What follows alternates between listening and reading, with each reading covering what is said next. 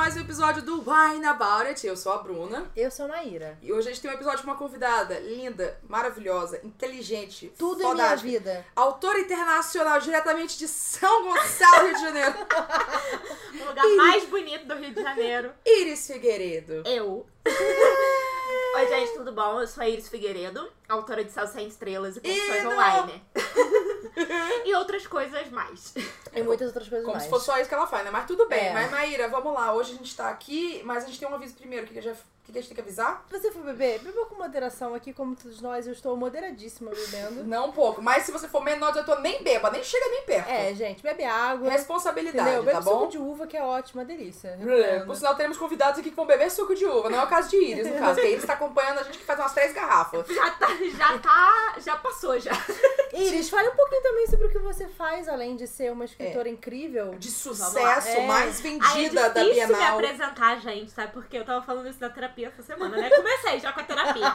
Ótimo. que eu tenho muita dificuldade de me apresentar como escritora e como profissional. Mas eu sou produtora editorial, eu me formei na UFRJ e me pós-graduei em transmídia. Eu estudo e pesquiso um pouco sobre editores no Brasil durante a ditadura militar. Olha. Uhum. Mas, no geral, eu trabalho com livros. Assim, todo o meu sustento vem de livros. Eu sou editora de livros, eu reviso livros, eu escrevo uns livros de vez em quando. Depende. Eu acho que é isso que eu faço. Assim, de vez em... Às vezes eu choro no Twitter também, reclamo de política, mas é isso que eu faço.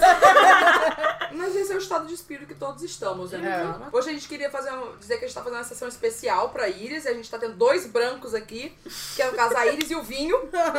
Que hoje a gente vai beber um Chardonnay. Tá, é o é uma, Fe- uma uva que eu gosto bastante. É, Eu também. então. É um Fetzer Anthony's Hill. Ele é o que mais? Ele é, É de onde, amiga? É estadunidense. Olha só. Estadunidense. Tá ele, dando li... dinheiro pro imperialista, Bruna. Não fui eu, me deram esse vinho. Ele é um vinho de mesa, meio seco, fino. Eu usei ele pra cozinhar uma vez, ficou muito bom cozinhando. Vamos ver se ele fica bom Bebendo. tomando também, né? Então vamos lá, vamos fazer um brindezinho aqui, Iris. Bem-vinda. Bem-vinda, Iris. O que, que vamos falar, Maíra? Por que chamou a Iris aqui? A gente chamou a Iris porque a Iris que escreveu Céu Sem Estrelas, escreveu Confissões Online também. Confissões Online é, é chamar um e dois ou É, eu sou um e dois. um e tá. dois? É porque eu tava sem criatividade pra nome. Eu, com tudo que eu faço. Ele tem subtítulos também, né? Tem, também são, não são muito bons, mas eles existem. Mas Celso Estrelas. Sem Estrelas e Confissões Online, que eu gostei muito também. Ai, obrigada. E é muito legal que a Iris, ela fala nesses dois livros, né, nos três livros no caso, sobre saúde mental. E eu acho que ela fala isso de forma muito delicada e de forma muito consciente. E é uma pauta que a Iris também fala nas redes sociais dela sempre, né? Ela sempre tem muito cuidado pra falar sobre auxílio psicológico e tudo mais. E é uma vivência, né, da Uhum, Iris. Sim. Então a gente achou bacana, porque todas nós temos questões em relação a isso. Tá ninguém bem na cabeça, mas tá tudo bem porque ninguém tá bem, nunca. Isso. Então a gente vai falar sobre como abordar isso na literatura, Uhum. como conversar sobre isso, como escrever sobre isso, processo também de, de falar sobre isso, né? Até a gente, às vezes, nos nossos canais, Uhum. etc., nos nossos meios, conversar sobre saúde mental, que para todos nós é importante. Uhum. Então, esse é o nosso tema. Esse é o nosso tema. Antes de a gente começar o papo mesmo, a gente vai deixar aqui na descrição, se você tá vendo no Spotify ou no nosso site ou qualquer outro agregador de podcast, os links é, de recursos pra quem tá procurando assistência psicológica, tá procurando um psicólogo ou um terapeuta, alguma coisa assim. Vamos colocar o link do CVV também, que é o Centro de Valorização da Vida, que tem telefone 24 horas auxílio e atendimento a pessoas que estão com, com pensamentos suicidas, com tendências suicidas, que consideraram, eles têm um, um auxílio muito bom. Então todos esses recursos estão aqui na descrição. Quem não sabe, muitas faculdades dão acesso a apoio psicológico, a consultas e contato com profissionais de psicologia para saúde mental gratuito ou por um preço muito acessível. Então procurem isso se vocês ainda não estão com algum tratamento ou com algum profissional já ajudando vocês. Porque eu acho que terapia e psicólogo é uma coisa que todo mundo deveria ter. Devia ser, tipo, necessidades básicas do ser humano. De verdade. Sim. É uma luta. É uma luta diária e até Uhum. porque a gente tá num momento que querem diminuir o acesso à saúde, é, à saúde mental no sistema público de saúde. Uhum. Então é importante pra gente continuar reforçando que existem formas alternativas e baratas pra todo mundo se tratar. Sim. Fala pra gente um pouquinho, então, do Céu Sem Estrelas, como que foi é, o teu livro mais recente, né? Que foi o mais vendido do stand da Companhia das Letras Na na Bienal. Bienal do livro. Milhares de unidades vendidas. Superou Victoria Everett, superou Revolução dos Bichos, tudo. Nossa, eu tava pau a pau com a Revolução dos Bichos, né? A É. gente tava sempre brigando. Eu falava, quantos perdeu de Revolução dos Bichos? Porque eu amo a Revolução dos Bichos, então era questão de honra. Mas essa semana Bienal, a Netflix anunciou uma série de Revolução dos Bichos. E aí o livro deu uma um puxa assim, tipo, ah, venda, venda, venda. E a Iris ainda ficou na frente, bicho. De contar. na frente. Mas com razão, né? Porque Céu Sem Estrelas é realmente Ai, um dos melhores livros que eu li ano passado, os livros que eu vou sempre recomendar pra todo mundo na minha vida, porque pra mim, quem conhece as minhas redes fala, sabe que eu amo uma história meio que engraçada na Divizine. E eu falei, Céu Sem Estrelas é uma fuck, uma história meio que engraçada brasileiro, ou seja, melhor ainda, porque ainda foi escrito pela Iris.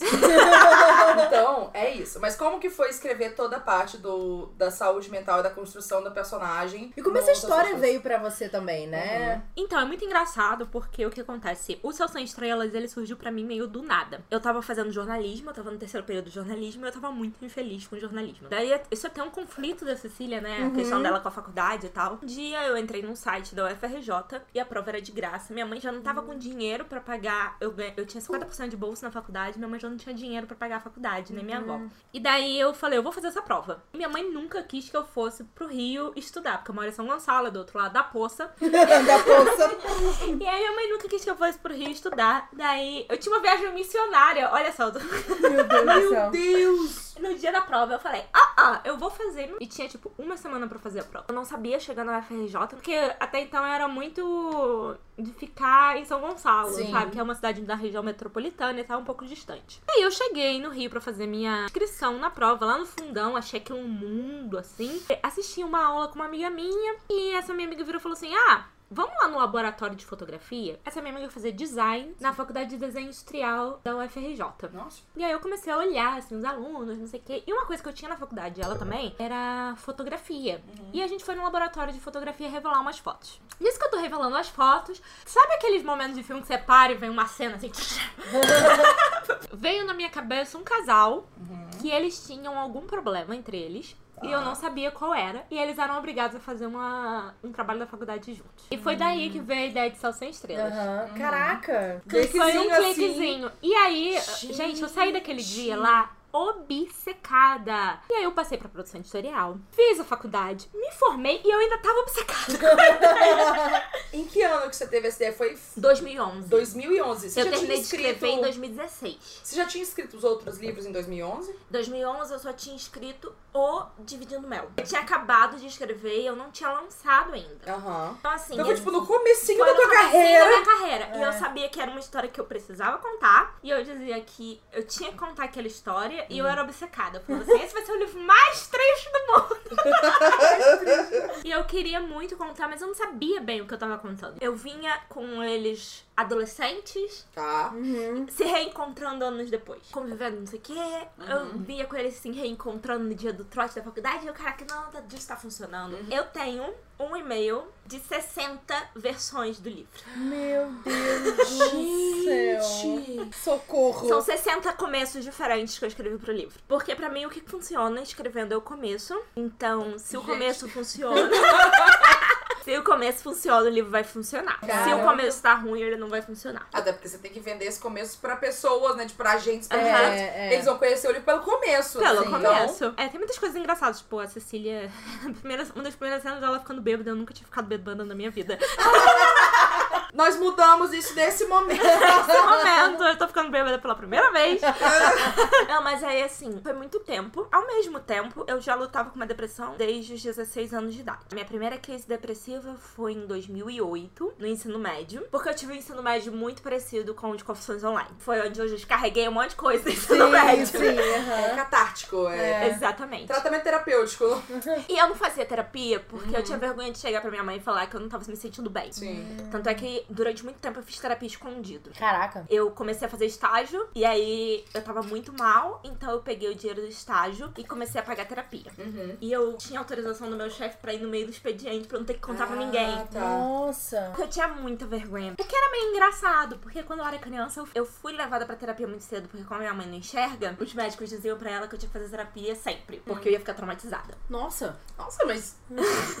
E aí, mas aí chegou na adolescência, quando eu realmente fiquei traumatizada, eu ficava com muita vergonha, porque era algo meu e eu achava bobo. Então eu não conseguia contar pras pessoas. E eu achava também que não tinha um motivo muito forte pra isso. E existe todo o estigma, né? 2008, nossa, 2011 11 anos atrás, ninguém... Ninguém Não, fala. é que tipo, ai, terapia é coisa maluca, não sou maluco. Sim! É, Eu tomo remédio pra ansiedade desde criança, assim. Tipo, quando eu tinha uns 9 anos, eu já tomava remédio pra ficar calma. Mas Exato. parou durante um Aham. tempo, né? A minha mãe, ela virava pra mim e falou assim: você não conta pra ninguém que você vai pra terapeuta, porque as pessoas não acreditam em terapia, no médico de coisa boa e tal. Então, E é uma vergonha, é uma né? vergonha. Eu tinha que Ah, mentir. não, você vai pra terapia, ixi, tem uma coisa errada. Então eu tive esse medo muito tempo. Só que nesse meio tempo eu tive tudo, tudo possível. Assim, quando eu cheguei no meu psiquiatra recente, eu fui diagnosticada com agorafobia, que é quando você tem medo de sair Sim, dos sei. lugares. Sim. Depressão e ansiedade. Mas antes disso, eu já tive transtorno alimentar e até hoje Sim. eu tenho um acompanhamento médico, então eu falo disso também em confissões online. Foi difícil entender que eu precisava de um, alguém cuidando de mim. Sim, sim. E quando eu comecei a escrever o Confissões Online, sabe a Bárbara Moraes, Sim. que é autora de Esse ícone de ser humano, amor da minha Gente, eu amo vida. muito a Bárbara. Ela é Nossa, a Bárbara maravilhosa. é, é outra coisa, sabe? É outro nível de ser humano, a Bárbara. Daí eu falava muito pra ela assim: eu quero escrever sobre não ser bom da cabeça. Porque eu sentia muita falta disso. Sim. Eu acho que eu tinha lido, sei lá, só uma história meio que engraçada e Willow. E eu falei, eu preciso escrever sobre o que tá acontecendo comigo, mas eu tenho vergonha. E eu quero falar disso pras pessoas, porque eu começava a sentir que existia uma necessidade em mim de abrir o bico. Uhum. Eu tinha ideia de Céu Sem Estrelas ainda. E aí foi entrando na minha cabeça que eu podia juntar uma coisa a outra, mas eu ainda não sabia como. Tu não tinha pensado ainda em tornar isso uma história que Não. focava em saúde mental. Então, porque pra mim ainda era uma história de um casal que se Aham. desencontra. Sim. Que briga e se desencontra. Eu escrevi o Confissões Online. E quando eu comecei a escrever o Confissões Online, eu já tinha escrito Dividindo Mel, que foi um livro que eu escrevi assim, na brincadeira. Literalmente, assim, eu mandava pras minhas amigas no MSN. Ai, saudades. Amei. Que eu, eu tinha namorado que me deu um pé na bunda. Daí eu fiz um capítulo reclamando disso, que a pessoa não se dignou nem a falar na minha cara. E aí Ele assim. terminou pra MSN também? Por MSN, foi horrível.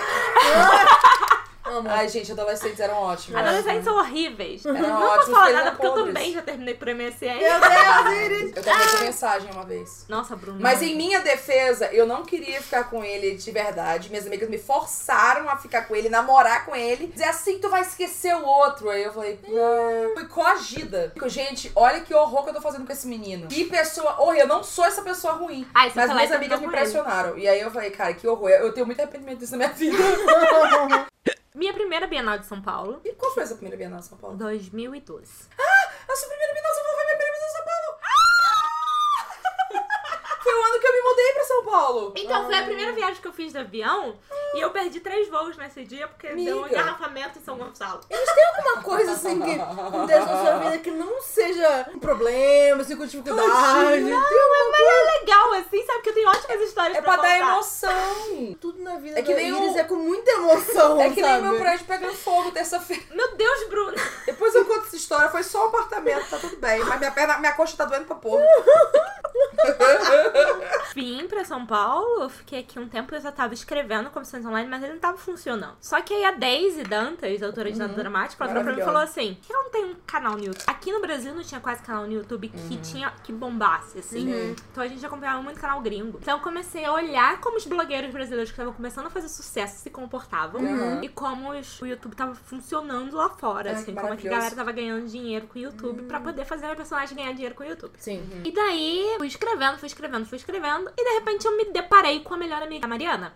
Já ia trocar os nomes das melhores amigas aqui. Acontece. E de repente eu lembrei muito de como foi pra mim ter um transtorno alimentar, porque não era uma questão estética. Uhum. Era uma questão de, às vezes, esquecer de comer. De fato, a ansiedade, a depressão, elas iam afetando aquilo. Então eu comecei a escrever sobre isso com Confissões Online. Mas era uma coisa mais tranquila, porque eu escrevia isso do ponto de vista da Mariana, Da Mariana, vendo sim. a Nina passar por isso. Então, pra Ela mim, meio que sente, assim, que tem alguma coisa errada, Sim. que aquilo não deve ser bacana, e não, não, que não deve estar tudo bem. E eu tenho um tempo pra desenvolver isso, sabe? Porque são dois livros, então Uhum. eu tenho um segundo livro pra falar disso. Então eu tive um tempo pra pesquisar maior. Foi uma pesquisa muito louca, porque eu entrei em muitos fóruns de anamia, que é como a gente chama na anorexia e bulimia. Uhum. E assim, foi uma coisa surreal de ver histórias e de ver meninas que você não sabe se elas estão vivas depois de uns dias que elas postaram. E como foi pra você entrar em contato com essa pesquisa? É. E tipo, você tendo sofrido um transtorno alimentar? É. Foi muito difícil. Aham. Porque assim, quando eu comecei, eu não tava pensando nisso. Eu me dei conta que isso existia pra, pra Nina na primeira cena que ela aparece. Uhum. E daí elas estão matando aula pra ir pra comprar ingresso pra um show. E elas estão tirando o uniforme e colocando uma roupa diferente pra ninguém ver elas com ela uniforme. Aham. Nisso veio o clique, porque elas estão numa padaria de manhã e a Mari ama comer e tá comendo pra cacete. E ela vira pra Nina e fala, tipo, você não vai comer nada? E ela começa a reparar que a Nina tá meio estranha, que ela já vê que a Nina não tá comendo há muito tempo. No segundo livro eu sabia que eu tinha que ir de frente. Uhum. E quando eu cheguei nos fóruns, eu não tava preparada. Nessa época você não tava ainda tratando nada da sua- Nada, da não sua... tava preparada. Mas você já sabia que você tinha, assim, você já reconhecia. Tipo, eu tenho um distúrbio alimentar, eu sei que eu tenho isso aqui. Sim, eu sabia que tinha alguma coisa errada. Assim, eu, Ah. não, eu não ousava dizer eu tenho bulimia. É, então, é, é- é isso que eu tô falando. Se você já- reconhecer isso como um transtorno, ficava, nossa, eu tenho isso aqui e é uma coisa de verdade, uma coisa séria, eu tenho que cuidar. Não, você só sabia que tava uma coisa errada. Tem alguma coisa errada. Aham. E isso foi uma coisa que eu percebi de fato, porque em 2013 foi o ano que eu lancei o Confissões 1. Uhum.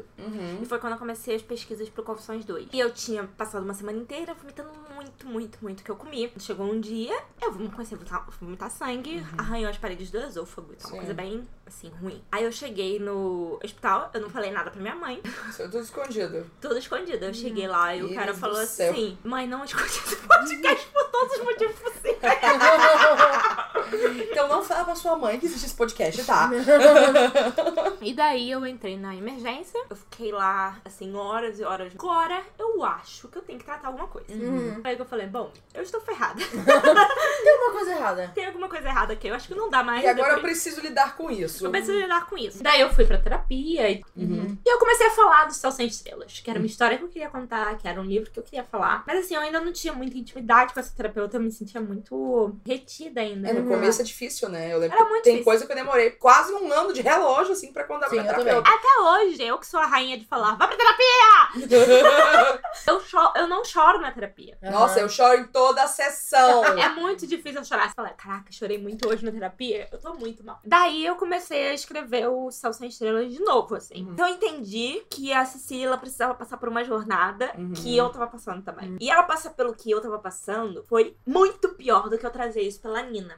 Porque na Nina É. eu não tava vendo nada. Sim. Assim, eu não precisava me concentrar nela. O personagem principal, né? Primeira pessoa, Não né? é ela que tá narrando, então Uhum. tá tudo bem. Assim, entre aspas.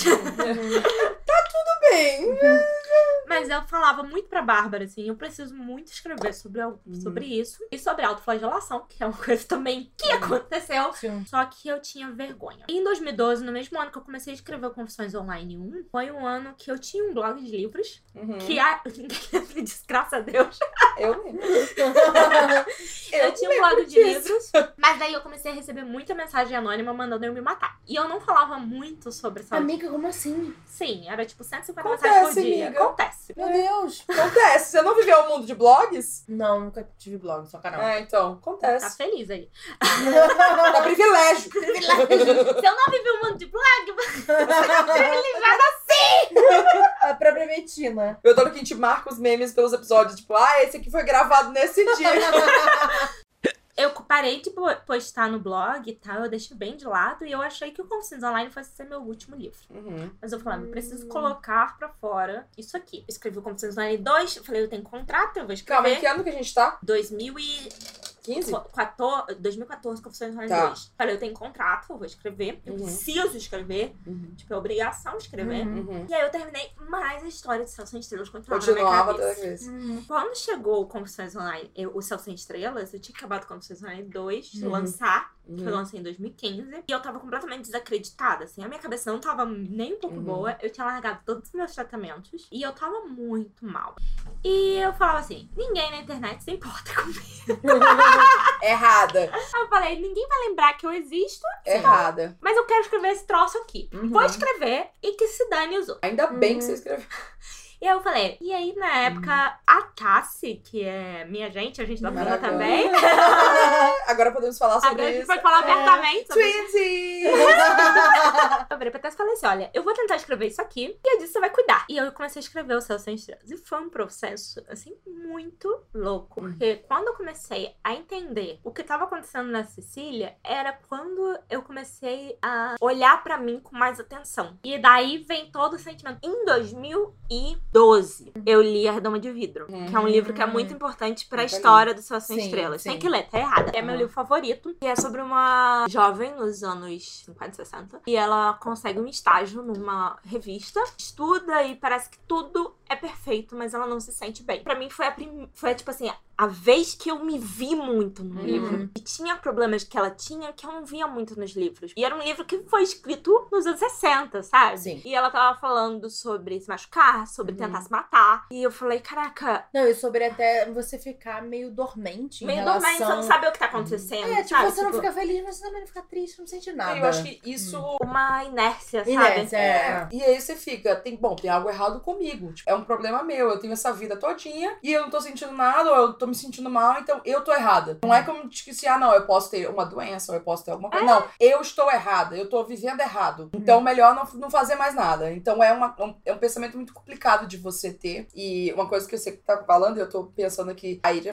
já fez tratamento, aí tinha feito de novo, aí tava tomando remédio desde cedo. Então, assim, não é que a pessoa começou a fazer o tratamento, a memória melhorou. Não, Não é, é não é mágica. remédio. Isso é uma coisa que eu trago passou de Céu. Estrelas. É. Que as pessoas às vezes reclamam comigo. Eu não mostro o tratamento dela inteiro. Eu falei, querido, é porque é a vida inteira. Na Inteira. Não acaba nunca. Inclusive, foi uma coisa que eu gostei muito do Tartarugas até lá embaixo, Uhum. que foi ele mostrar que a saúde mental é uma coisa que você vai fazer o resto da sua vida. Vai fazer o resto da sua vida. Certo. É algo que você tem que ligar, lidar pra sempre. Você Você tem que lidar cuidar de você pra sempre. E essa coisa de, tipo, as pessoas quererem que existe um final feliz, ele Uhum. Falar, tipo, então, gente, não tem um final nisso. Não, só existe quando você morre. Quando você É. vai morrer. E eu É vou que- ter que lidar com isso resto da minha vida. E não significa que minha vida vai ser uma merda, Uhum. mas significa que eu vou ter que lidar com isso o resto da minha vida. Pega tudo. Eu acho isso muito peguei tudo. importante. Ser honesto em relação a isso. Sim. E até não criar uma falsa ideia de que, tipo, você tomar um remédio resolveu todos os seus problemas, Sim. agora tá tudo bem. Sabe? Não. um é medo uma específica. também. Uhum. Porque até quando você toma remédio é uma coisa muito, assim, complicada. Uhum. Porque você acha que vai melhorar. E daí, de repente, você lida com todos aqueles efeitos colaterais, você não Hum. entende o que tá acontecendo. Você fica tipo, opa, peraí, não vai ficar bem. Você não vai ser mais você depois que você se tratar. Sim. Eu ia até um certo ponto, eu me tratava com psicóloga. Uhum. Mas chegava no psiquiatra, eu tinha medo. Porque eu ficava assim, eu vou ficar dopada e eu não vou conseguir escrever Dopada. mais. Sim. Nada, gente, olha a minha cara de dopada. Vai cortar meu viés artístico, porque eu vou ficar. É porque a gente tem que sofrer, né? Existe que que sofrer. romantização da depressão que a gente precisa sofrer. Tem gente que vai ficar bem quando Aham. acaba- é, depois de um período. Sim, porque sim. às vezes é uma coisa que não é crônica, é uma Sim. coisa temporária. Eu Tem acho gente que é que tem importante episódios- também entender Uhum. estados depressivos, né? É. Que você precisa conseguir sair daquela coisa e depois Voltar. voltar, ao normal, entre aspas, né? O Aham. seu normal, que não é Uhum. sair de uma crise. Uhum. Mas essa coisa também de você. Você pode ter dosagem, né? Que às vezes você Sim. precisa testar. Nossa, eu já E- testo muito remédio. É, e aí já- não funciona, te deixa meio letárgico, E às vezes né? Eu tô- pessoal brinca muito comigo, né? Porque alguém fala, tal remédio eu tomei.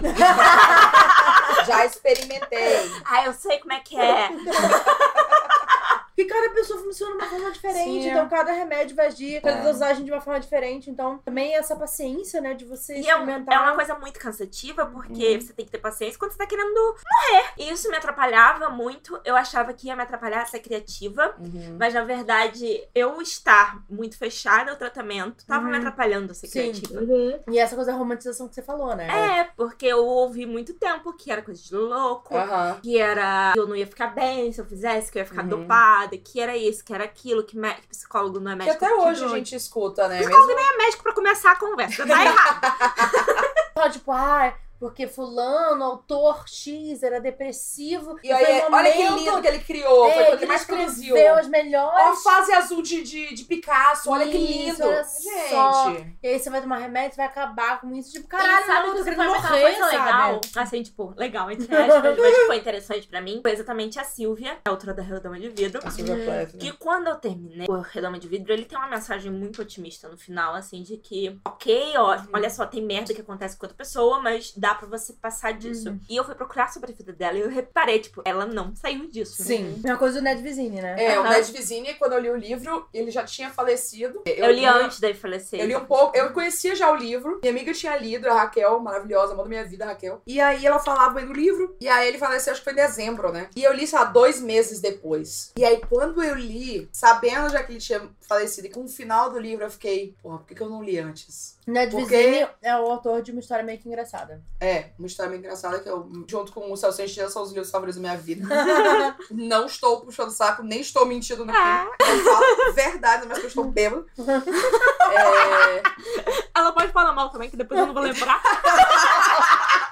As vantagens, né? quando você vê, né, que assim, a pessoa falou sobre saúde mental, um Romoned fala sobre saúde mental, pra mim, é incrível, assim, é, Uhum. é transparente, é totalmente como se eu estivesse contando a história pra vocês aqui de quando eu tive minhas crises e quando eu tinha todos os episódios e tudo mais. É assim, é um amigo contando pra outro, é a sensação que dá. E você sente que é muito pessoal, por mais que seja ficção, é a Uhum. Tem um tom muito pessoal, muito forte. Eu acho que a gente sente isso também em Céu Sem Estrelas. E tem outros livros aí também, o, o da Tahera Mafia, o Very Large Expanse of Sea. A gente sente também que ela passou por muito daquilo. Poxa, eu, eu queria que, que tivesse, ele tivesse tido a, a ajuda, sabe? Queria que, eu queria que tivesse um final feliz certo. aqui, mas eu sei que não, que não é assim, sabe? Não é Alguma um final pra- feliz. Alguma coisa pra ter salvado ele. É, eu queria que tivesse acontecido, porque dá, sabe? E, e é porque ele dá essa sensação de que dá. Ele dá essa não, ó, dá certo. Sim. Você tem tratamento. Só que é isso, às vezes dá, às vezes Pra não ele dá. não resolveu, né? Isso acho que É, é muito cada dolorido, caso é um assim. caso, sabe? E quando eu vi isso com a Silvia, eu sou muito apaixonada pelo trabalho dela. Eu, te- eu li, eu tenho. Na, você vai na minha estante? Eu, só- eu tenho uma estante só pra ela. com diário, com carta, com livro, Meu com Deus. poema. Ah, os E poemas dela são muito impactantes. são muito impactantes, É. são incríveis, assim. E daí Eu eu, gostei mais dos poemas dela do que o Arredoma de Vida em si. eu ia falar errado, mas não porque são maravilhosos também. Pra mim, tipo, mexeram muito mais comigo do que o, o Não, os poemas são muito bons. Virei e falei assim, cara, quantas coisas ela poderia ter produzido Uhum. se as pessoas tratassem da forma certa. Aham. Sim. E eu fiquei tipo, quantas coisas eu poderia estar fazendo se eu estivesse cuidando de mim? Uhum. Sim. Quantas coisas eu tô perdendo que eu gostaria de fazer? Porque quando eu li os diários dela, quando eu Uhum. li as cartas que ela escreveu, assim, tipo, sou viciada pelos diários dela. Eu me via muito ali. Uhum. A ânsia dela de querer contar histórias. Uhum. A ânsia dela de querer que as pessoas lessem aquilo. A Uhum. ânsia dela de querer que entendessem, olha, eu faço e eu sou boa nisso que eu faço. Gente, eu tô meio bêbada, então eu tô com meu ego. Mas é pra. Eu queria que você ficasse assim Não. sempre. mesmo. Porque eu- o maior sofrimento, um dos maiores sofrimentos da minha vida é eu chegar pra você e falar: ó, entende um negócio. Você é ótima, tá? E você pode falar isso e você pode se autopromover. E se você não fizer isso, eu vou ficar jogando isso na sua cara. Eu estou olhando para você, Maíra. Socorro! Ouviu, Maíra? Então é o sofrimento da minha vida eu ficar, amiga, você pode falar que você é boa, que você é foda e que você. Eu não vou falar isso de mim, mas você tem que falar isso de você. Errada, tem que falar Eu disso sei. também.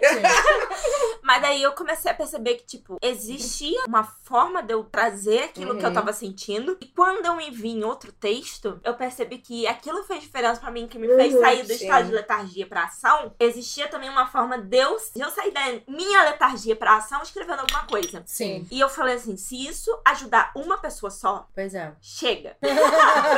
Eu mesma.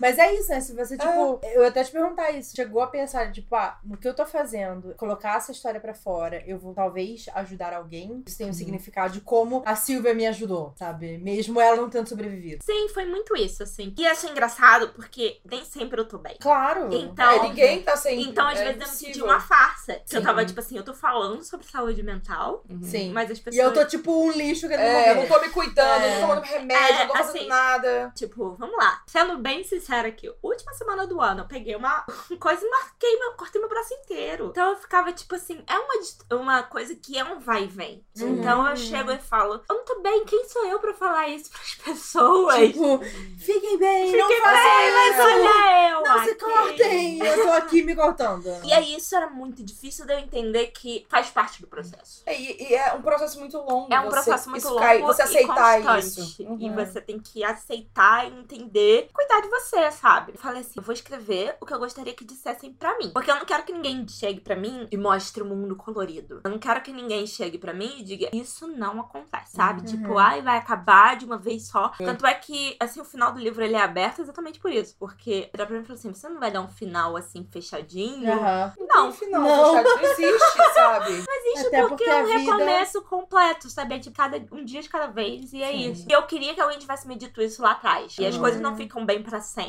Sim. mas elas ficam bem por tempo suficiente pra você conseguir aproveitar a vida. Então, assim, o bem que eu tinha era melhor eu estar bem por 30 dias Uhum. do que eu estar ruim por 60. Então, eu comecei a enxergar cada dia que eu tava bem como Bem. uma dádiva. Sim. Então, tipo assim, hoje eu tô feliz. Hoje tá bom.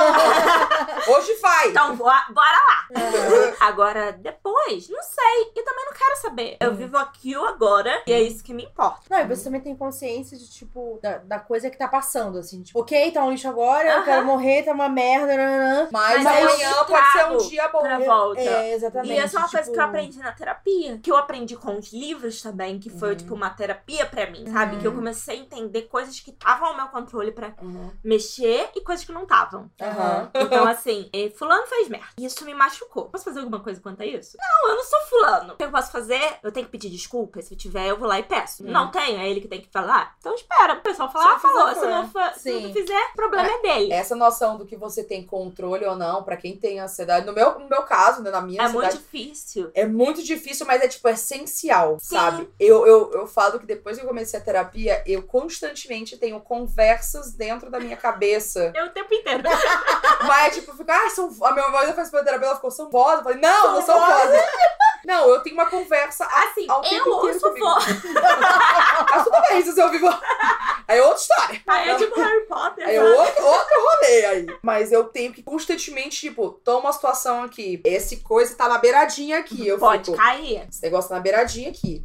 Ele pode cair. Eu coloco ele, eu deixo ele mais perto, eu me mexo aqui. Pô, se eu mexer, essa pessoa vai reparar e vai ficar olhando. Tipo, o que que a Bruna tá fazendo? Por que ela tá se importando com isso? Sim. Não, eu vou mexer isso aqui. Não, não vou mexer. Não, vou deixar ali. Não, ninguém vai bater ali, tá? Não tem problema não. Então é sempre um ciclo que fica na sua cabeça. Quando você vê aquilo tomou E- conta da sua cabeça, do jeito que gasta uma energia, Sim, é a que cabeça você, tipo. Que na verdade. É vai- só uma tigela, Não, sabe? e às vezes parece que é até inconsciente, assim, porque eu tô fazendo as coisas, a gente tá falando aqui, mas minha cabeça tá em outro lugar. Sim. Então eu meio que divido a atenção, então É um stand-by, né? tempo. Que fica processando. Fica É. funcionando o tempo inteiro, É. não para de funcionar. E isso dá um cansaço emocional, É. tudo. Não, assim. e isso volta porque eu fico, putz, eu não tava prestando atenção naquela hora que a gente tava falando sobre o negócio, porque eu tava pensando em outra coisa. Porra, Bruno, tu é foda. Por que tu não prestou atenção? Então ele volta ainda pra te bater de novo. Sim, porque se você faz, você tá se cobrando. Se você não faz, você tá se cobrando. Não tem como ganhar É. nunca. Sim. Aí eu comecei a pensar, cara, não tem como ganhar nunca no meu cérebro. o meu cérebro ele tá sempre perdendo.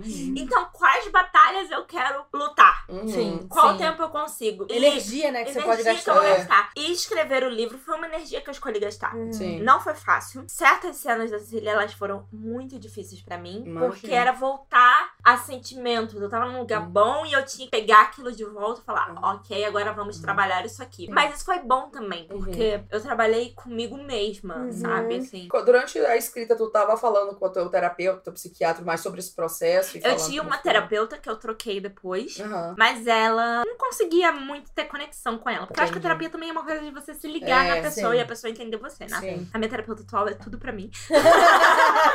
Que ótimo, feliz. Sei como é. Então, todo mundo fala. Uma vez ela foi no meu lançamento do livro. Ah, Daí eu falei, bicho, eu tô falando, minha que ótimo. Aí, eu penso- aí meus amigos estavam lá pra dar parabéns pra ela. Abraço na foto com a psicóloga. E a psicóloga da Iris. Nossa, meu livro, eu quero minha terapeuta lá. Jordana, beijo. Mas na época eu falava um pouco sobre isso. Aham. E eu tenho mania de manter diário. Aí eu amo. Eu fico puta que eu parei há faz uns dois, três anos, mas eu tinha diário a minha vida inteira. Eu tenho muito diário. assim. Gente, eu fico muito triste. Eu fazia, tipo, do ano, né? Tipo, primeiro dia do ano. E o caderno dava certinho até o final do dia do ano. Quando eu escrevo, eu escrevo no diário também. Boto assim, esses Processo. sentimentos vieram isso enquanto Sim. eu escrevia e Aham. tal. É porque eu quero ficar famosa igual a Silvia. Que publique. Que aí, tipo, quando eu tiver foi meu centenário, porque eu vou viver pra caramba, tá, gente? Só aviso. Eu queria te perguntar, porque pra mim, é, eu tenho um conto que eu comecei a escrever. É Que basicamente. Esse. Eu escrevi- comecei a escrever há muito tempo. E é a história de uma menina que ela tá, tipo, arrumando. A mãe dela morreu, ela entra numa, na casa da mãe dela, ela vai arrumar, tipo, todas as coisas da, da mãe dela. E ela encontra é, uma, uma caixa de fotos. E ela vê as fotos do cara que assediou ela, né? Quando ela era criança, ela nunca teve conta- coragem de contar. E aí a história passa a ser dela, criança, encontrando meio que um monstro que começava a ser meio que. Ah, é meio que um, um bichinho que ela não. Só ela vê. Uhum. Passam a ser cicatrizes que só ela vê, e ele, quando ele ataca ela, e ela passa a se sentir oprimida pela relação que ela tem com esse bicho, ele vai ficando cada vez maior, ele tá dentro do armário dela. E é uma história que eu penso nela o tempo inteiro, e eu sinto que eu tenho que contar o limiar entre a sua saúde mental, de tipo, eu preciso contar essa história, tipo, outras pessoas podem se reconhecer, podem se ver, podem se sentir como você sentiu com a Silvia, de sabe, eu, eu me vi nessa história e Uhum. ela me entende, e eu não estou sozinha, Uhum. porque alguém viveu isso também. Mas ao mesmo tempo, caralho, se eu contar essa história, eu vou ter que passar por isso de novo. Então eu queria saber como é que foi, porque você teve que falar de vários traumas que você viveu, né? Tanto um pouco ali no Confissões Online, quanto, né, no, no próprio Céu Sem Estrelas. Essa coisa de se cortar, essa Uhum. coisa de você, cara, você viu o Céu Sem Estrelas, sabe? Você não vê Uhum. uma possibilidade de esperança, Sim. né? Quando uma vez uma minha psicóloga perguntou pra mim por que que eu escrevia sobre experiências que tinham a ver comigo. Uhum. E que, que eram dolorosas pra mim. Daí eu virei pra ela e falei que a narrativa era minha. Naquele momento, o controle era meu. Eu tinha perdido o controle de tudo nas situações pelas quais eu passei. Você tinha controle na história. Mas eu tinha controle na história, eu podia fazer o que eu queria com ela. Então eu podia me dar um final esperançoso. Eu podia trazer esperança pra mim mesma. Eu não tava escrevendo isso pra ninguém. A beira de lágrimas aqui. Então hoje a gente vai encerrar esse episódio aqui agora. Tudo bem. Ai, eu sou muito bêbada que chora. Até eu tô aqui, tipo. Basicamente ela é minha. Aham. E aquele trauma, ele era meu. E ninguém vai mexer com ele, sabe? Uhum. Assim, as pessoas usaram ele por- contra mim durante muito tempo. Durante muito tempo viraram pra mim e disseram: morre então, já que você quer morrer. Uhum. E eu vivi, então agora a Uhum. escolha é minha. Eu que vou fazer isso, você que se foda. A história é sua. A história é minha, agora eu vou contar ela como ela tem que ser contada e pra quem ela tem que ser contada. Uhum. E quando eu terminei o livro, eu falei, ele é isso? Eu virei pra trás e falei, ah, isso aqui, eu não sei se alguém vai gostar disso. Espero que você goste. Mas se uma pessoa gostar, tá tudo bem. E, Uhum. A Então coisa- tá tudo bem. e a coisa mais bonita foi, sim, eu nunca tive esperança de ter alguém numa fila pedindo autógrafo meu. Eu nunca tive esperança Ô, de ter alguém. amiga. Não, assim, eu Não, eu sei, mas eu fico tipo, quando a gente para e pensa, sabe, olha o que a Iris fez, sabe? Olha o que a Iris faz, sabe? Desde 2000, quando que saiu de 2011, né? Você falou assim, 2011. Desde 2011, a Iris tá nessa pra 2018, sete anos depois, ela finalmente vê esse reconhecimento, sabe? E eu já não acreditava mais. Eu Não, então, falei assim, eu vou que na nossa colocar vida a gente pensa? no mundo e chega. Não, a gente não pensa, tipo, ah, daqui a sete anos vai dar tudo certo. É. Não, a gente tá preocupado com tipo, agora. Se a gente vai viver amanhã. Cansei, sabe? Vou botar isso É. aí, o que for, o que vai ser. E era super cansei. Eu falei, ninguém vai, me vai se importar com isso. E daí Uhum. foi engraçado que na Flip Hop, eu autografei pra uma menina num dia, na manhã seguinte, ela tinha virado a noite lendo o livro. Ah. E aí eu entrei no Flip Hop e eu tava muito nervosa. Por N motivos, assim, lançamento do livro e outras coisas. E eu Uhum. fiquei tipo, ai meu Deus, as pessoas agora elas vão ler. E agora? Porque eu comecei a perceber que as pessoas estavam comprando o Chegou. livro. Sim, sim. Um momento que eu levei sete anos Aham. esperando. Sim. E eu fiquei Muitas emoções. e quando ele chegou, eu não esperava muita coisa, sabe? Aham. Era assim, é um livro que eu quero contar, é a minha história e pronto. Se alguma pessoa puder se sentir bem com isso, tudo bem. Uhum. E daí a menina veio falar comigo. E assim, a história da Cecília em si não é parecida com a minha. Uhum. Ela tem coisas parecidas com a minha. Ela vem Sim. soluçar. ela tem problemas com depressão e ansiedade. Ela corta, ela tem depressão, ela tem uma relação muito forte com a avó. Uhum. E problema com o corpo também. problema com o né? corpo muito forte também. Que inclusive é uma coisa que o Sem Estrelas me ajudou muito, porque eu tinha uma Uhum. relação muito ruim com o meu corpo. E a partir do Sem Estrelas eu comecei a me enxergar melhor como eu, assim, Uhum. sabe? Eu comecei a me entregar e me enxergar dentro do meu corpo. Uhum. E era muito legal que na- nos, lança- nos eventos de lançamento do livro, tinha meninas gordas que vinham conversar comigo sobre isso. Que elas vinham, tipo, ai, você vem tão confiante com as suas roupas, Ah. suas saias que brilham. Com as estrelas. Eu queria dizer que eu não vou mais participar desse episódio, porque eu não, sei- eu não sei falar sobre as coisas, então eu vou ficar só ouvindo aqui, A tá? Bruna tá muito Porque se eu falar, eu vou começar a chorar nesse Ela- inferno. Pode então, falar, eu não vou falar nada. Pode falar. Só a Maíra, a Maíra com dois. Eu estou Ah, aqui. Eu amo que eu, eu, eu posso ser a pessoa que passa vergonha chorando em todo episódio. né? A Bruna não. A Bruna A não. Bruna não sabe lidar com os sentimentos. A Bruna tem horário para chorar. Como comentamos no episódio com a Tassi, a gente programa um horário para chorar. Aqui no meu é quinta-feira, 11h30 da manhã, com o Jordana do meu lado. É bom que ela estende uma caixa de lencinho pra você. Tem! Antes não, agora ela tem só o saquinho. Assim, mas agora eu vou levar o meu. Eu falei, gente, eu vou deixar no prejuízo. É bom quando tá frio, que eu vou com o casaquinho, aí eu limpo no casaquinho. Ai, meu Deus do céu. Mas foi isso, sabe? Terrível. Foi um livro que até, até nisso me ajudou. Sim. Que eu parei. O meu corpo deixou de ser um problema. Posso cutucar uma coisa e, e perguntar? Porque eu acho que, assim, mesmo que você falou que a, a, a Cecília não tem tantas semelhanças, que tem as semelhanças, mas não Aham. é, tipo, a sua história Uhum. colocada num livro, você acha que colocando ela e colocando as suas dores, os seus sentimentos e tudo mais nela, e vendo as pessoas reagindo a esse livro, ele meio que, tipo, validou, entre aspas, a sua dor e falou: eu passo por isso aqui. É, isso é real, sabe? As pessoas entendem o que eu tô passando, as pessoas reconhecem isso. Não é só tá na minha cabeça, não é uma coisa que, por mais que a gente aprenda sobre saúde mental, sempre fica aquela vozinha que fica: ah, isso é besteira minha. Ah, eu tô exagerando. Ah, eu tô ar- reagindo, eu tô sendo exagerada, Ah, eu sou dramática. Ou eu sou fraca. É, eu sou fraca, eu não consigo lidar com isso aqui. Tanta gente que lida porque eu não lido. Mas quando você tem milhares, literalmente milhares de pessoas falando sobre isso e falando: olha, o seu livro me ajudou, o seu livro fez isso por mim, meio que, tipo, dá, tipo, eu não tô sozinha nisso aqui. Tem um monte de gente que me entendeu aqui, minha dor é verdadeira e eu vou lidar com ela aqui, e é isso. Era uma coisa que eu não esperava, tipo, de Uhum. fato, assim. Eu achava, tipo, como escritora, eu tinha uma missão na vida. Desde meu primeiro livro eu falo isso. E antes mesmo de escrever, eu falava que a minha missão era mudar a vida de uma pessoa. Nem que fosse a minha. E a minha vida mudou.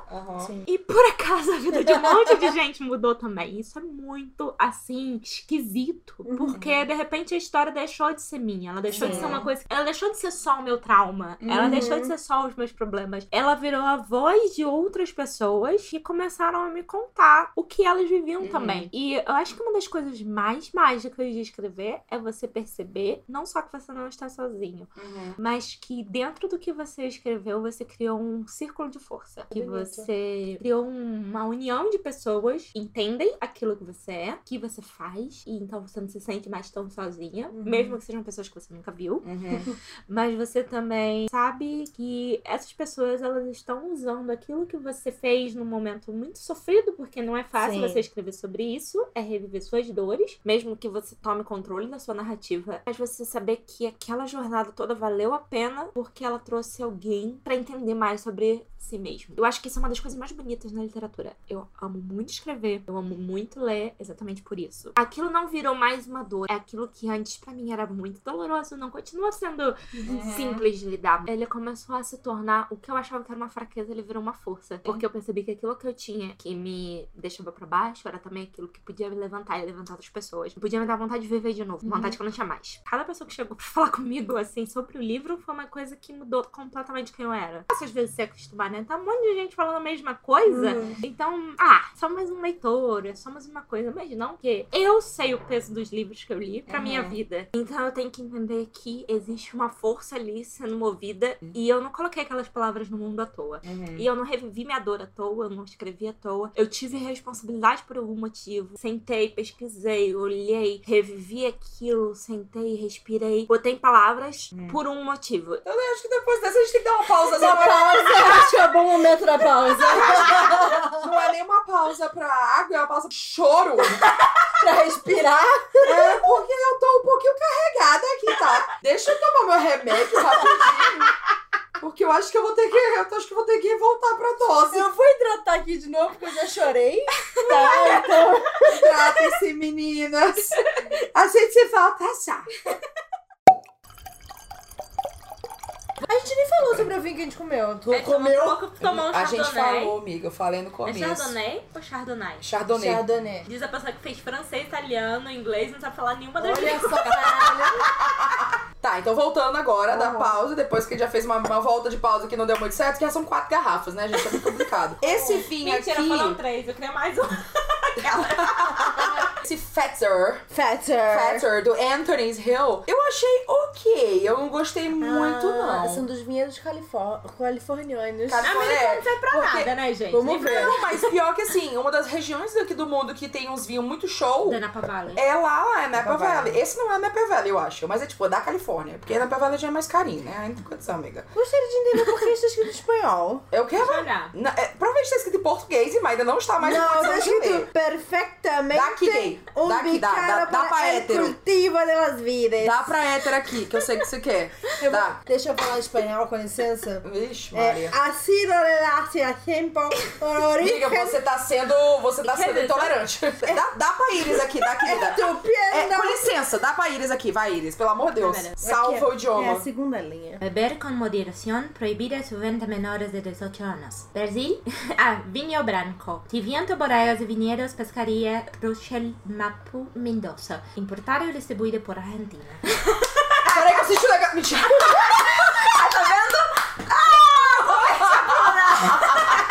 A Bruna só gosta de gay espanhol. Não, pior que eu odeio isso. Vai assistir Amor a Muerte, minha novelinha. Parabéns, cara? Iris. Muito obrigada. Mas é, é, bonitinho, mas né? é, é assim. Fala, amiga, o que você achou Mas desse viu, vinho? eu achei ok, mas eu acho que o outro foi tão suavezinho, foi tão fácil Esse é de um pouquinho descer. É, esse é mais seco, ele é mais ácido. Eu achei na verdade ele bem ácido também, Ele porque é a gente bem mais ácido, com um, bem certeza. doce. É. Então eu achei, é ok. Não sei se a gente tivesse começado por ele, que tem isso, né? Você tá tomando um aqui, a gente não fez uma pausa e limpou o paladar.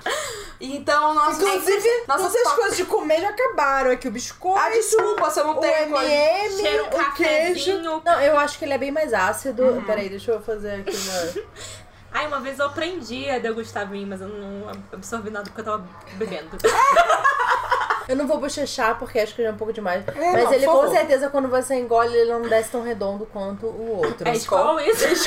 A gente entrou em cerveja agora, a gente tá sendo patrocinado. O que, que você acha, Iris? Não, eu gostei. Eu gosto de vinho mais seco. Ah, ah, olha só. Ah, uma Você não gostou do suave e refrescante? Eu adorei. Entendeu? Eu gosto de vinho brancos no geral. É, eu assim. também. Ah, eu sou é bem um fã. É, branco. Branco, né? Branca apoia branca, é um saco. Mas eu gostei de dizer então porque eu gosto também bastante de branco, tá? Só pra informar aqui. Tem É, eu também acho que é bom, né? Umas três estrelinhas. Três e meia. Três estrelas. Eu acho que o outro foi é quatro. né? É, o outro é quatro. É, o outro é, é. quatro O mesmo. outro, assim, você terminava de beber, ele vinha um frescor no fundo da boca. O, o retrogosto. Notas fundas. Não, eu aprendi essa palavra com Maíra, nunca mais parei. A Mayra aprendeu isso em qual livro? Nesse aqui, Como cadê? ser expert em vinhos 24 horas. Expert em 24 horas. Nossa, deu uma virada de cabeça que rápida. Ê!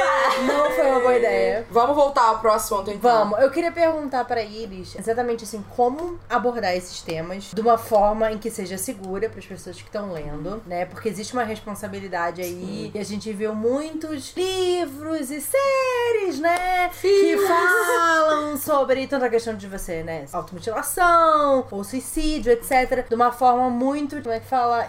Exploratória disso, É, e né? até romantizada. E assim, Romantizada. existem várias guias e direções, sabe? O CVV tem um material traduzido do, do Conselho de Psicologia sobre como retratar isso e como você abordar isso em, em mídias, em redes sociais, até como você fala com pessoas que passam por isso. Então, assim, existe material disponível pra isso. Então, às vezes, quando, quando você cria qualquer tipo de conteúdo, é sempre bom você dar uma lida nisso, sabe? Uhum. Só que acontece que as pessoas não têm essa preocupação porque é- ainda é um tabu. Então, ah, não, se eu estiver falando, então tá ótimo, vou Mas falar. eu acho que não se é falar, é ótimo. tabu, é aquela coisa tipo de chocar, Aham. sabe? É, existe um termo que a gente usa chamado pornografia de. De doença, de sick doença, porn, né? assim, sabe? Tipo, que é co- e fala pornografia da violência, que é quando Uhum. você usa aquilo como uma fonte de prazer. Aham. Um prazer mórbido pra quem tá lendo, né? Então, assim, muitas vezes você tá usando aquilo como um choque, Uhum. não como um alerta. E uma coisa que você tem que entender a partir do momento que você começa a escrever é que nada disso é bonito. Na vida real, eu não tenho uma palavra boa pra descrever isso, eu não vou fazer isso numa frase profunda que vai me trazer uma reflexão e que eu vou citar no Facebook. Não é como Sim, se fosse, ah, eu agradeço por tudo que eu passei. Não, porque... Cara, eu realmente preferia não ter passado. É, Eu preferia não ter escrito livro nenhum, assim. Preferia não ter passado por isso. Quando eu, quando eu escrevi, eu já tinha editado dois livros sobre transtorno de personalidade borderline, que é uma coisa que eu abordei no livro, e eu já tinha lido bastante sobre isso. Mas como eu mesma já tinha passado por outras coisas, acho que foi mais fácil porque quando eu escrevi, eu escrevi o que vinha na minha cabeça na hora. Eu sabe sobre a escrita do Stephen King que ele fala, Sim. escreva de portas fechadas, revise de portas abertas. Uhum. Então, eu fechei as portas na hora de escrever e despejei tudo que eu queria. Tinha cenas gráficas demais porque era eu eu falando comigo mesma. Na hora que eu fui revisar, eu já ativei meu radar de responsabilidade, porque não era mais pra mim, não era mais minha cura ali. Era uma coisa que. Não é mais só o seu processo Ia ser colocada no pra. É, fora. colocar. Porque, tipo, às vezes pra mim era importante eu ter aquela descrição ali no momento pra eu entender o sentimento da personagem. Sim. Mas Sim. isso passa pro leitor e não precisa, Não sabe? necessariamente precisa pra história, Sim. né? Não precisa pra história. É tipo uma coisa que eu, como escritora, às vezes preciso, porque eu preciso colocar pra fora Uhum. coisas minhas. É, Isso mostra como um processo de, tipo, primeira escrita e de revisão. É completamente E preparar o livro para ele ser comercializado, que são fases separadas, com outros critérios, com outros. Não, é porque, tipo, enquanto eu escrevo, eu não penso em ninguém. É só eu e eu pronto que eu preciso falar. A partir do momento que eu começo a revisar, eu começo a pensar: alguém vai ler isso e eu tenho que ter responsabilidade com esse alguém que vai ler isso. Claro. Eu não me dou freio enquanto eu tô escrevendo, né? Entendi. Porque às vezes eu preciso realmente acessar um sentimento que é doloroso pra poder chegar no, no certo, assim. Eu acho que essa re- responsabilidade vem muito na revisão. Primeiro é que eu preciso ter desapego pro que eu tô escrevendo. Sim. Claro. Nenhuma dessas palavras ali, ela é essencial. Eu preciso entender qual é a palavra que eu preciso trazer. Acho que como escritor, você tem que ter muito conhecimento das palavras, porque elas são sua ferramenta de trabalho. Como editora, eu estou no meu lugar de fala.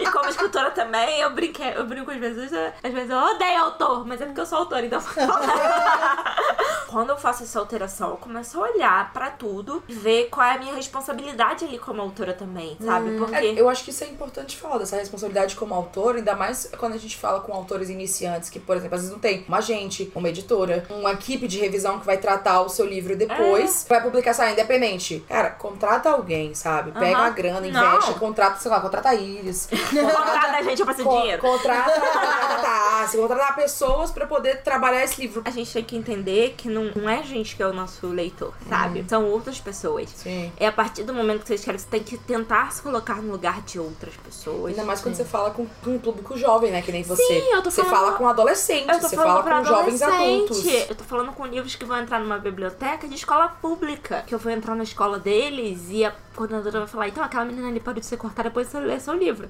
Olha o tamanho da responsabilidade, que eu tenho nas mãos. Responsabilidade. Eu posso fazer essa menina ir buscar ajuda dentro do Sim. colégio mesmo, dentro daquele espaço, e entender que é seguro pra ela. Ou eu posso fazer aquela menina ver o adulto como um inimigo, que é a coisa que sim. algumas séries fazem. De Sim. ver o adulto como alguém que vai perpetuar aquela opressão, por Sim. exemplo, aquele problema, aquele sentimento. Não, então você tem um livro que transforma ah, uma coisa meio pornográfica, né? De É. tipo, ai, olha só, se cortar. Ai, porque a pessoa que se corta e tem uma evolução e tem uma percepção muito mais profunda. nenhuma. E, tipo, não, você tá sofrendo pra caralho, É. Sabe? cacete. assim. Eu lembro que uma vez me perguntaram assim, tá, por que, que você se corta? E eu falei, é porque a dor que eu sinto dentro de mim é tão grande, eu não consigo colocar ela pra fora de jeito nenhum. Uhum. Então eu preciso sentir outra dor pra esquecer aquela. Aham. Isso a Cecília descreve muito claro e ao mesmo tempo de um jeito muito muito sutil. Do jeito que você fala, a gente fica, ah, tá, entendi. Mas quando você para e pensa que é cacete. Mas a Cecília escreve isso e quando ela falou, a automutilação foi uma coisa que eu sempre fugi de, de, de ler e de entender, porque pra mim eu acho que sempre foi meio que um gatilho. Era só o que faltava.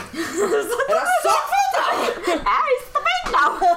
Ai, E aí, e aí, quando eu li o que a Cecília, quando você escreveu que a Cecília falou disso, que era, é uma dor que eu precisava externalizar de alguma forma, e foi assim que eu consegui externalizar. Isso é meu.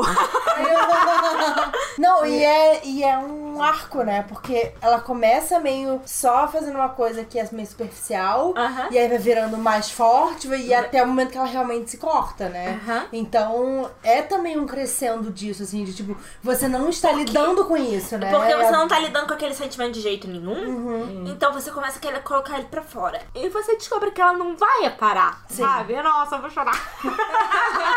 Acontece, amiga, a gente Porque esse é, um achou assunto- esse é um assunto que eu raramente falo em voz alta, Sim. assim. Só vai parar quando você parar e sentar e começar a encarar você mesmo. Sim, e a pensar sobre, na verdade, sobre a dor em Sobre si. a dor em si, É. não como você fugir dela. Pode. É, e quando a pessoa pensa em uma fuga, ela pensa nas alternativas que não era pra pensar, né? Sim, porque A gente pensa nas alternativas porque elas são as mais fáceis, são as que estão ali, que estão acessíveis. É muito mais fácil a gente pensar nisso do que pensar, não, eu vou falar para um adulto, pro meu pai, pro meu professor, e aí entra a coisa do, do estigma, e aí você fica, não, eu não vou passar por isso, não vou passar por essa vergonha, eu prefiro a outra alternativa. Existe uma linha tênue entre a denúncia e o incentivo. Sim, total, com Nossa. certeza. Como entender isso, assim, essa coisa de, tipo, você vangloriar uma, uma doença, né, da saúde mental, de, tipo, ai, você estar mal e você estar depressivo, você está se cortando, ou você, tipo, cara, isso não é legal, isso não é bom pra você e você precisa de ajuda, sabe? Era uma preocupação muito constante enquanto eu escrevia, Uhum. sabe? Tipo, eu não posso fazer isso parecer bom e parecer uma saída. Sim. Sim. Porque não é uma saída pra ninguém, É. sabe? Quando eu escrevia, eu ficava, tipo, tão medrosa de tipo, alguém entender aquilo da forma errada. Aham. E o meu livro servir de gatilho pra alguém. Tipo, era um medo muito real. A minha preocupação foi sempre mostrar o livro inteiro que aquilo causava nela uma angústia muito grande, que aquela solução que ela tinha arrumado não era. Não era. tipo, Inclusive,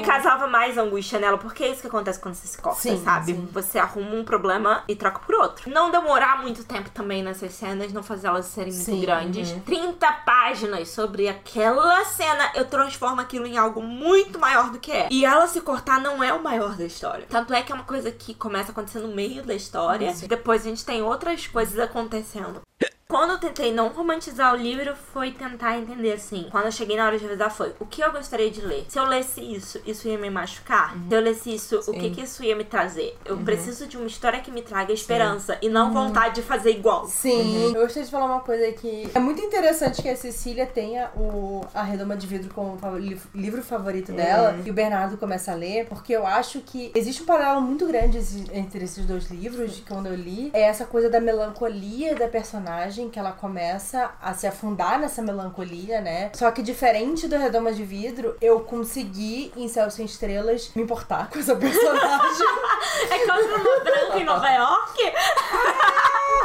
Não, mas é porque eu acho que, que muito da- das coisas da Cecília, assim, eu acho que a Cecília é uma personagem muito difícil e você fica num conflito muito grande que você entende que ela tá sofrendo pra caralho. Mas, tipo assim, se essa pessoa fosse uma pessoa real, ou eu me afastaria dela, sairia correndo, porque ela é uma pessoa que tem, tipo, os problemas dela vão, vão refletir em Afetar. mim, vão afetar a minha vida, ou eu vou continuar dando apoio pra ela, sendo que assim. Tá matando você junto. Exatamente, sabe? É, isso Como é uma que discussão seria muito isso? pesada. Eu acho que isso no, no Céu Sem Estrelas conseguiu me, me envolver e pensar é, emotivamente em relação a isso que eu fiquei mais afastada do A Redoma de Vidro porque eu não me identificava tanto com aquele sentimento. Eu via a melancolia dela, mas eu não sentia tanto. Eu sentia muito mais nos poemas dela e tal, eu fui muito mais impactada por isso. Mas A Redoma de Vidro pra mim era uma coisa meio alienígena. Eu falei, ok, essa é a experiência dela. Mas eu vi, Dama de Vidro também era uma coisa tipo, ah, ela tá lá no melhor emprego da vida dela, e não sei o que, ela tem uma vida foda, e a, a forma como ela vai se enterrando na, na melancolia dela e, tipo, não quero mais viver, sabe? Eu vejo esse arco narrativo da Cecília também, né? E eu acho que o fato de você ter trazido o Bernardo também é um contraponto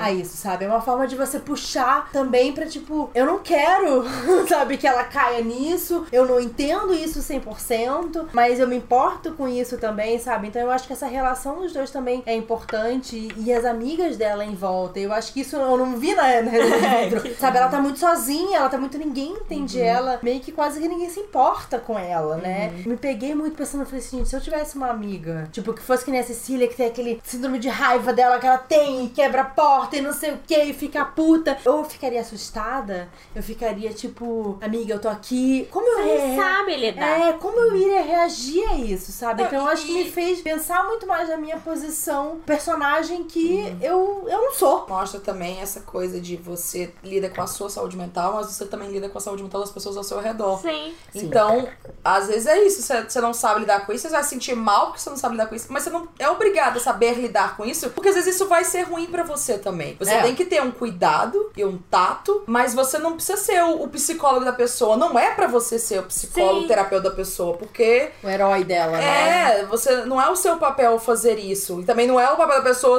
eu vou me salvar sozinha. Não, você tem que ter um apoio, mas esse apoio tem que ser um apoio saudável. Eu cresci numa casa com um pai bipolar. Então, ver o transtorno bipolar de perto me colocou em contato com como é você viver com alguém que tem transtorno e tentar entender. Muito difícil. E eu ver isso, tentar jogar isso no Bernardo foi uma coisa assim que eu fiz porque eu queria um contraponto de leveza. Aham. Porque a Cecília ela é muito pesada. É, E é daí- melancólica, Aham, né? E daí, pra mim, eu precisava, eu precisava, enquanto escrevia, de alguém que fosse tipo, é, bora lá pra tomar uma pipoca no, no Cinemark. é, Porque isso também é você. Né? Isso também faz parte de você ser essa pessoa também, que é uma pessoa feliz, alegre. É, se vai fosse tristeza comer. o tempo inteiro, você não ia aguentar. Você não ia aguentar a cabeça dela o tempo inteiro. Não, e ninguém é, é isso o tempo inteiro, Ninguém sabe? esse É. tempo todo. E eu precisava dessa coisa e, ele, e alguém também pra puxar isso dela. Também porque na época eu tinha uma amizade muito próxima com uma pessoa e eu via o quanto a minha depressão afetava essa pessoa. Quando eu tava escrevendo, eu comecei a pensar como seria lidar comigo de fora. Pra Isso eu é um ter- exercício interessante, Pra eu né? tentar- Sinto muito, entender. amiga. É meio difícil você é, lidar comigo, eu sei. Sinto muito. E eu tentar olhar isso da ótica de quem tava de fora, mas sem invalidar meus sentimentos. Foi aí que eu Claro. comecei a escrever. Ao mesmo tempo que o Bernardo se afeta por isso, ele reconhece o problema que a Cecília tá passando. Ele não tenta fazer aquilo ser sobre ele. Sobre ele, com Mas ao certeza. mesmo tempo ele sente aquilo pesadão nele. Claro. Chega uma hora que ele precisa sair de perto, chega uma hora que ela precisa sair de perto. Sim. Então é entender assim, o que, que tá afetando você e como você vai sair disso. Quais são os meus limites? Sim. E depois eu comecei a trabalhar isso na terapia, né, gente? Façam terapia! Faço terapia. Acho que o resumo desse episódio é Faço terapia. façam terapia. O SUS tem terapia. Faculdades que tenham curso de psicologia Psicologia. tem terapia. Se você tá no meio de uma crise, você pode acionar o CVV, que é o Sim. Centro de Valorização da Vida. Eles são ótimos. Se você quer colaborar também, você pode ser voluntário, do CVV. Voluntário. Eles precisam muito de voluntários. Sim, fazem treinamento em várias cidades e tal. Existem formas alternativas de você fazer tratamento psicológico. Não, e hoje em dia também existe é, psicólogos que atendem online. Exi- atende Faz online. Skype. Aham. Enfim, as pessoas tentam alcançar as pessoas que, às vezes, sei lá, moram numa cidade muito pequena, que não tem universidade, não tem nada. Sim. Mas aí você consegue ter um tratamento online. Eu tenho uma amiga que ela fazia isso, que ela é psicóloga, Aham. e ela fazia tratamento online, assim, Usa- é, tem direto. alguns psicólogos que atendem online e é muito legal também, faz um atendimento. Quando eu fiz cirurgia que eu não podia andar, minha, minha terapeuta me atendeu pelo. Pelo Skype. É, pelo Skype. A gente fazia assim, ela, não, você vai ficar na cama, mas você vai fazer a Aí eu sessão. viro pra ela terapeuta e falo, eu não estou bem. Aí ela me liga o WhatsApp vídeo. É, foi isso que a minha eu fez. você quer piorar a minha situação porque eu odeio WhatsApp. A minha terapeuta, ela já assistiu Hamilton. Eu descobri isso. Eita. Então você sabe a qualidade dela. E Sabe a agora qualidade dela? eu vou convertê-la pro Telegram. É a minha nova missão. Eu vou Então, convertê-la pro Telegram. tá vai dar bom. certo. E aí vai ser sucesso. Vai ser Eu um... conexão. Ela assistiu Hamilton, ela vai gostar do Telegram. Pra gente ir, ir amarrando as pontas, tem da Redoma de Vidro e uma história meio que engraçada. Tem outras, outros livros, outros conteúdos, sabe? TEDs, filmes, etc, assim, que te ajudaram no processo de, tipo, reconhecer as suas doenças, os teus transtornos. Um livro que eu gosto bastante é o Tartarugas Até Lá Embaixo. Sim. Ele tem umas partes, assim, que é muito como a cabeça de uma pessoa Sim. que não está bem funciona. Aham, Aí eu, ih, meu Deus, sou eu. tem muitos, assim, tipo a redoma de vidro. Eu acho que o Vontade de Até- Ser Invisível foi muito Ah, legal pra mim. de Ser Invisível foi muito Chbosky. importante também. Ele é epígrafe do Comissões Online. Um vídeo que é o I Had a Black Dog, His Name was Depression. É um vídeo de um cara com um cachorro. Uhum. E aí o cachorrinho, ele começa pequenininho e de repente o cachorro tá muito grande. Ele não consegue mais levar o cachorro pros lugares. O cachorro vai crescendo. Aham. E é muito legal esse Eu tenho que ver esse filme porque acho que a ideia do meu livro é bas- basicamente isso. Tem um quadrinho que agora que você falou me lembrou muito, se chama Pillow of the Woods ou In the Woods, é um quadrinho gringo. Ele não foi, foi mal foi lançado lá na gringa, eu peguei no NetGalley. E aí fala sobre uma menina que a, a mãe faleceu e ela mora com a irmã e com o pai, a mãe, a irmã mais velha meio que tomou a posição de mãe. Tem sua brand de irmãs, amiga. e aí ela tem, tipo, monstrinhos, tipo, umas fantasminhas que ficam ao redor da cabeça dela. Então quando ela começa a ter pensamentos pesados e coisas assim, começa a aparecer um monte de monstrinho no, no quadrinho. E aí eles diminuem. E aí eles crescem, aí eles tomam mais espaço. É, eu- Então é muito legal como faz essa, essa- esse simbolismo do- dos pensamentos ruins, sabe? Garotas de Vidro da Ah, sim. Laura Ah, sim, mas todo falou- mundo fala que é muito show. Que é um livro esse. sobre você ter transtorno, sobre uma já alimentar, né? anoréxica. E daí ele tem vários trechos que são totalmente riscados. E de Ah, repente tá. vem o texto normal do livro, assim. E aí você lê o que tá arriscado, porque é o pensamento que ela tá afastando. Uhum. E esse livro também foi muito importante pra eu entender meu transtorno. Acho que principalmente o Tartarugas ele fala muito sobre o transtorno obsessivo compulsivo, Uhum. né? De você não conseguir sair desse pensamento, de ansiedade, Sim. no caso compulsivo também. Mas é, principalmente da saúde mental Sim. ser uma coisa que não existe uma pílula que você vai tomar Sim. e você vai resolver Ah, e ter um final feliz. Sim. Sabe? O seu final feliz é continuar vivendo. É você Sim. continuar tendo boas memórias e criando novas histórias, apesar da situação de mental Uhum. É. Que muita merda. gente pensa que não é o suficiente, mas é o suficiente. Cara, cada dia que você vive é uma vitória tão Sim, grande sim. que você não faz ideia. É, assim. né? A minha história ela continua apesar disso. Lembrei de um que foi muito importante pra mim, que é o Estamos Bem, da Nina Ai, sim. Cara, Eu esse livro. livro. Principalmente leiam O Céu Sem Estrelas, da Ai, Iris. Porque não só ele, tipo, tem todo esse trato de saúde mental, como ele é a nossa realidade brasileira. Ele fala muito isso, ele retrata muito bem essa realidade, cenário brasileiro de estrutura da faculdade, dia a dia e tudo mais. Meu Deus, Maíra está soluçando, entendi, Maíra. Você não bebeu tanto assim. Iris, onde que a gente te encontra na internet? Vocês me encontram, todos os meus usuários são arroba Iris Figueiredo. Uhum. Porque eu fiz uma menina do Twitter me dar o Mentira! usuário dela. Isso eu acho. Temos algum trabalho em perspectiva ou Tassi vai brigar contigo se tu falar? Não, então, a Tassi, coitada, ela não Ah, briga não. comigo, não. Não, a Mas- Tassi vai me matar, porque agora ela- eu respondo pra ela também, então se eu deixar Não, falar mas as então, eu tô aí, ó. escrevendo um livro, tentando escrever o livro da Yasmin. Tá, legal, gosto, tem interesse. E eu tô escrevendo um O livro da Rebequim. Não, o livro da Raquel vai ter também, mas eu primeiro preciso contar a história da Tá. Yasmin, porque é uma ponte pro livro dela. sim, Sim. com certeza. E aí tem o livro da Yasmin, e tem um outro livro, é um romance entre meninas. E eu tô escrevendo, vamos ver o que acontece. Tá. Todos os trabalhos da Iris estão na descrição, meninas.